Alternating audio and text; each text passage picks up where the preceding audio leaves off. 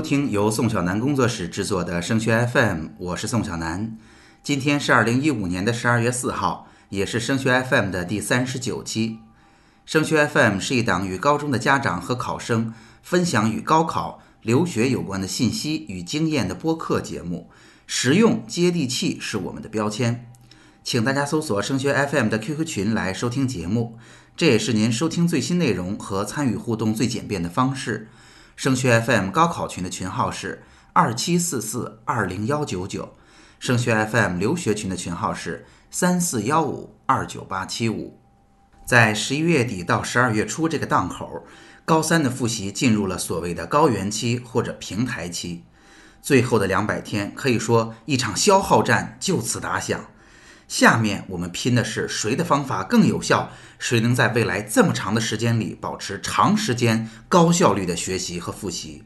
近期，班主任张老师在班里面做了一次小调查，总结了当下影响同学们复习的主要因素，其中相当一部分我们是既熟悉又陌生的。熟悉的是呀，在我们的生活中或者与老师的交流中，这些词汇会被经常提到。陌生的是呢，我们并不确认孩子是不是做的足够好了，或者怎么做才能把他们做好。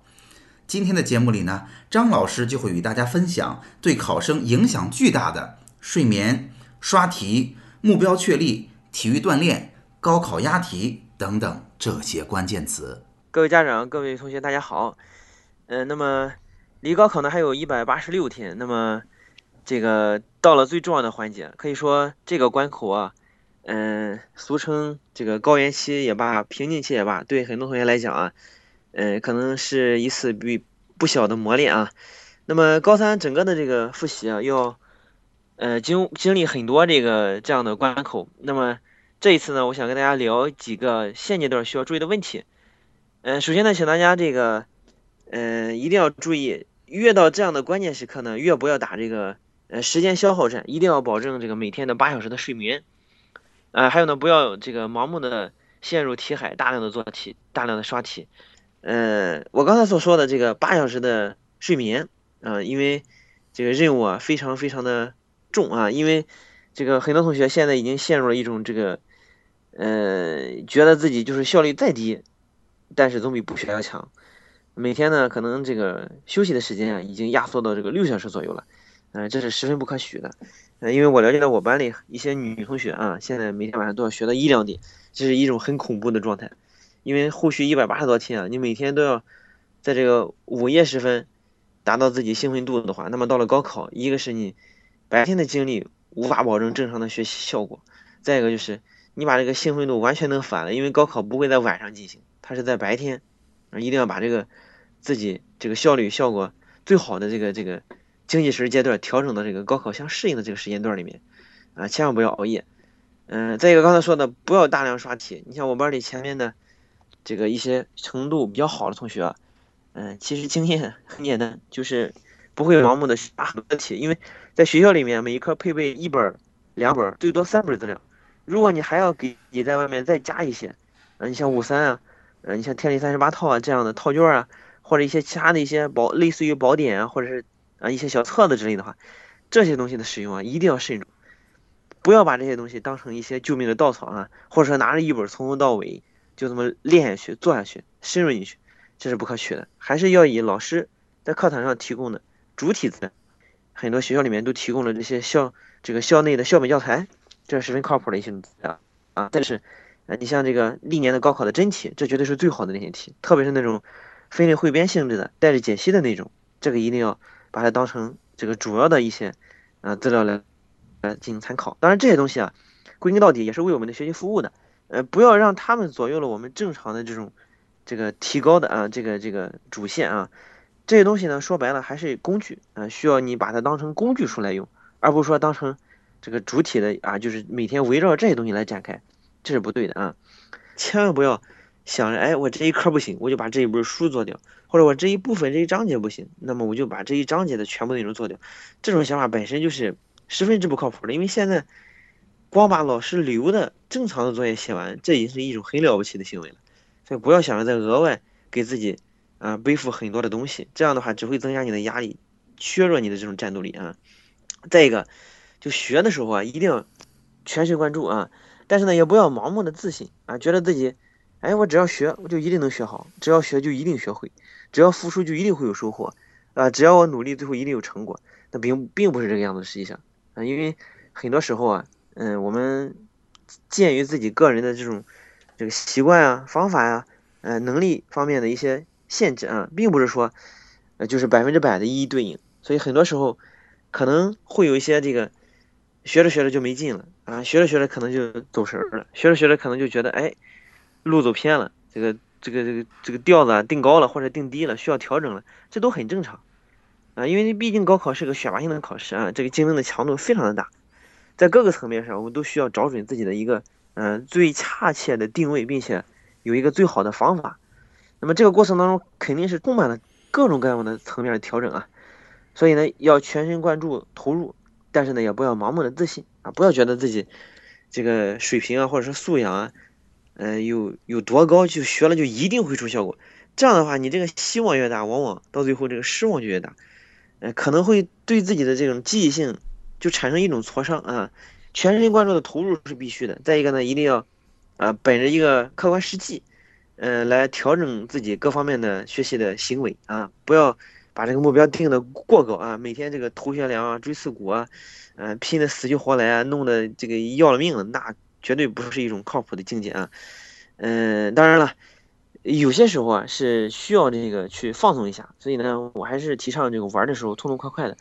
嗯，好好去玩一下。因为我发现我班里现在上体育课的时候啊，有有一部分同学就会偷偷从那个操场溜回来，然后到教室里面去再去写作业。我觉得这个时候就有点有点过了，还是这个，嗯，这个要求他们在这个就是空气啊阳光比较好的时候，尽量的到这个操场上去。啊，这个适当的活动活动啊，一个调整一下，放松放松啊。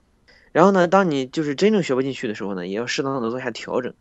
啊，当然了就实在调整不了了，OK，那你可以采取其他的方式。啊，我原来学的数理化，我现在换成语数英，是吧？嗯，你可以这个这个调整一下主副科啊，调整一下偏文偏理科啊，啊，甚至你可以拿一本这个阅读材料啊、作文啊看一看，当成小说来读一读啊，这都是可以的，对不对？嗯，当然了，还是要这个。嗯，把这个这个这个全身心的投入和这个节奏的调整啊，嗯，列入到每天的规划里面去。嗯，因为这个节奏感的控制，实际上也是靠一个规划。这个规划好了呢，可能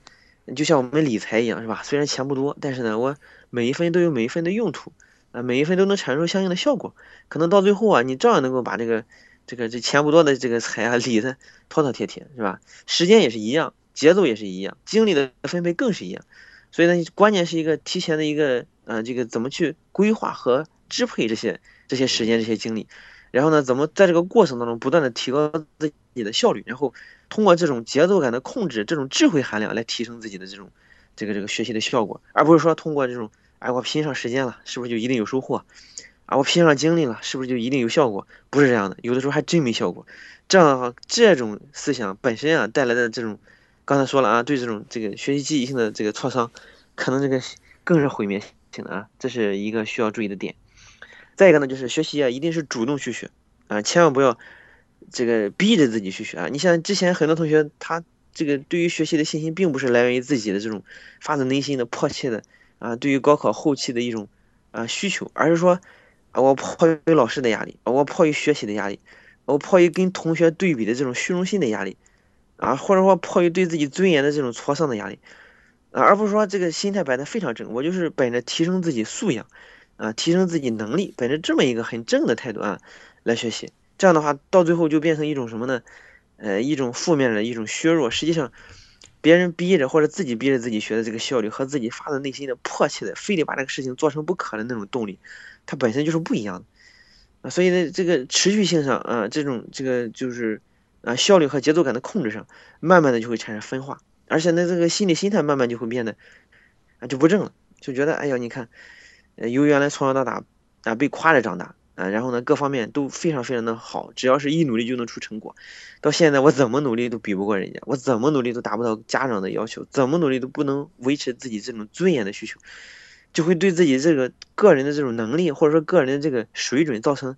严重的怀疑，就会变得越来越不自信，因为这最开始你设定的这种学习的动力。啊，或者说你内心的这种啊这种力量、这种驱动力，它就不正，所以学着学着就最后就没劲了啊。当然反过来说啊，有同学他根本就没这意识，他从小到大就是听话啊，就听老师的，我就写作业，然后我就听家长的话，家长让我干什么我就干什么，老师让我干什么我就干什么，是吧？那现在就成了什么呢？还是事务性的，还是停留在事务性的完成作业、完成任务的层面。结果他会发现呢，这个任务永远都完不成，啊，实际上也是这个样子啊，因为到了现在了，各科作业都压得很紧。如果一个同学啊，他处于中游，实际上他是不足以完成这个作业的。我曾经在班里统计过啊，做过调查，实际上如果是中游的水平能够把作业写完的话，他绝对要到十二点，啊，这这种这种强迫是很要命的，因为他毕竟都是好孩子，他想着把这些东西都把它做得很完美。而现在呢，他的能力、时间、精力又不足以把这东西做得非常完美。一旦陷入这种事务性的纠结，这这这个这个这个内心的这个劲儿，慢慢的就会消耗殆尽，啊，这是很恐怖的一种情况。所以呢，这个作业呢，还是要，呃，首先呢要认真对待，不能敷衍了事。其次呢，还要做适当的取舍。你要可以跟老师做一个，嗯，合理的沟通。你可以取得一定的豁免权。什么意思呢？就你比如说，我现在这一科比较好，OK，那我可以。啊，放在后面，在顺序上往后靠一靠。如果今天作业不是很紧张，我这一科可以做得非常好。如果这这一天作业其他科这个学习不好的这一科压力很大，那我可以第二天跟老师打个招呼，然后我请求这一部分，啊，我可以拖一拖，或者说我删减一下，我可以区别对待，这都是可以的。啊，再再比如说你这一科作业，你这个对你来说啊，今天布置的一个是量大，再一个是难度大，你根本就不可能完成。这样的话，你可以适当的啊妥协一下。你比如说老师明天要讲的内容，我优先完成。如果暂时讲不到，后续几天才能讲到，那我我可以往后拖那么一两天，也可以跟老师做一个解释，这都是完全可以的。啊，不要这个就一下子就是陷入啊，就是我今天这个老师布置所有任务，必须把它做得非常完美。那是小学初中有可能做到，但是现在到了冲刺阶段一百八十来天了，恐怕这种想法本身就不足以支撑，是吧？你的时间精力根本达不到，所以这个时候还是要有一个非常好的理智，不要盲目的说。啊，我陷入事务性的工作，然后就能不多想，就能不纠结，然后就能够把作业做好，就能够把老师的任务做好的前提之下，把学习学好。那这个可能这种想法就显得就有点弱，就不足以在一个理智层面上啊，在一个比较靠谱的这个冲刺高考，然后啊提升自己各方面素养的程度上来完成这个自己水平的提升，来满足高考这个好成绩的要求，这样的一种情况啊。嗯，再一个点呢，跟大家交流啊，就是一定要注意坚持体育锻炼，因为我发现我班里现在请假的非常多，啊，就是人来不全，每天人都不全，这个整天啊伏案学习、埋头苦读的这种状态，这个绝对是占据了主要的时间。那么有没有坚持体育锻炼呢？有的同学还真是，啊，这一方面做的蛮不错啊。你像，嗯，下了晚自习啊，是吧？然后，呃，在操场上慢走两圈，或者说回家路上啊，有有意识的这个。这个这个加快一下步伐，慢慢的做下调整，做一下深呼吸，啊，或者说到家之后做几个俯卧撑啊，是吧？然后这个，嗯，做几个深蹲啊，等等。他有意思的，反正每天多多少少的有那么十分钟二十分钟的锻炼的时间，哎，这个就很管用，是吧？这个有它就比没有强，它这个调整啊，这个体力、体力、身体的这种这种机能和这个脑力的劳动之间的一切换，它会产生出相得益彰的相得益彰的效果啊。当然不不赞成啊，就是这个。大强度的这种这种这个活动，你像打个篮球啊，踢个足球啊，是吧？我我周末去去个健身房啊，这个到目前呢就不提倡啊，还是稳妥一点啊。一一些就是这个幅度小一些，然后嗯也能够活动开了，但还能保证很安全又不浪费过多时间的这种锻炼的方式，还是要提这个提倡的啊。这是一个。再一个就是呃不要功利性的这个猜题押题，呃或者说过于相信一些所谓的。呃，大师啊，专家啊，什么这个 一些各方面的就是高考的这个能人之类的吧啊，呃，你要知道这个高考的出题啊，那它有严格的程序啊，你你想把这个高考题目猜到，这种可能性应该说是非常非常小的啊。当然，我每年也在做这样的工作，但是呢，这个只能说一个导向啊，并不能说啊，我就真的把这个题猜到什么母题啊、题源啊。啊，什么这资料那那什么秘秘籍什么那那些就是，应该说不是十分的靠谱啊，咱们不是很提倡，因为这已经过于功利化了。因为高考啊，它现在，呃，它是这样的，我我参加过一年的命题，呃，就是审题，就是去，它有两个组，一个组呢负责就是出题啊，另外一个小组呢他就负责这个就是审题。那么实实际上审题组的这个任务更重，他需要把，呃，咱们市面上的或者说咱们手头上的历年的啊所有的资料全都得涉及到，确保这个高考题的原创性。你你不能说，哎呀，我这个这个题一下子哎猜到了，猜到了呢，只能说这这种几率同种题型啊，就是有这么一小小的一点几率啊，但这个几率实在太小了，不能把这个把这个宝压在这上面，这是一种这过于功利了啊，这个就十分之不靠谱了啊，这就像很多家长，他觉得自己哎，我给孩子报了这班儿报了那班儿报了很多班儿然后请了很多老师，是不是就一定管用，自己就可以不管了？其实并不是这样。可能孩子需要的并不是这个，可能需要的就是你从旁边陪着他，可能需要的就是你，是吧？不要在外面有这么多的应酬啊，就是父母能够在这一百八十天里面，每天晚上啊下了晚自习，啊能够给他给他熬碗粥啊，给他交流两句，给他鼓励鼓励，是吧？他是一样的道理啊。所以说，嗯，还是要正一点啊，就是说，嗯，摆正心态，咱们家长们也是要摆正心，保持一个这个轻松愉悦的心情，不要把这个学习的过程弄得，呃，非常的这个枯燥和痛苦。是吧？有意识的就往这种这种死学苦学方面去引导，这本身就是，就实际上就是十十分之让人就是感到疲惫和厌倦的一种方式，一定会陷入事务性的琐碎和一种心理的一种倦怠。嗯，所以呢，还是要保持一个愉快的心情。嗯，怎么说呢？就是他只要是在学，并且呢没有放弃高考，OK，在这个大前提之下，你可以和他达成一切妥协。就是说，他只要保证。这个路的正，而且是在付出努力，那剩下的都是小事了，是吧？他愿意这样学，OK，那就这样学；他愿意那样学，那就那样学。嗯，但是呢，你可以跟他交流，可以跟他好好的嗯探讨，但是绝对不要就是着急。我发现有的家长现在就非常着急，就恨不得就是替这个孩子来学习，就把自己认为行的这种思路方法就强加给同学，这样可能会起到一些相反的效果。因为现在孩子，他这个虽然说他。呃，不是反反对家长的这种切入和这个，这个这个这个帮助啊，但是，你得让他觉得你这一套有效，是真正的有效果才行。如果说他觉得你这一套根本就是无效的，你还从那儿非得让他强制性的按照你的要求来让他去做到，这本身就是一种，我觉得怎么说呢，就是一种不对等的强势造成的一种压迫，会会让这个孩子感到更加抑郁。呃，这个还是要创造一个很好的啊，一种商量的氛围啊，这个这个氛围的度呢，就是。既不是不管不问啊，你们有些家长现在我觉得，就我提供你吃喝是吧？提供你上学的一些一切物质条件，然后保证你充足的空间，剩下的我就不管了，你自己学去吧。这不对啊，你得切入到具体的学习环当中去。可能具体的操作层面你已经听不懂了，但是你可以让他说给你听，是吧？你你如果能够引导这个孩子在家里面，就是呃，就是他愿意和你分享你现在学习上的他现在学习上的一切成功或者失败经验或者教训。啊，在学校里一切这个学习生活，啊方面的一些好的坏的啊，都能乐不可支的告诉你。我觉得这个家长绝对是成功的，是吧？如果他回家什么都不说，你回家什么也不问，那坏了。这这个这种沟通本身就就缺乏一种合理的渠道。啊，有同学有的家长就说，我就是在吃饭的时候陪他吃个饭，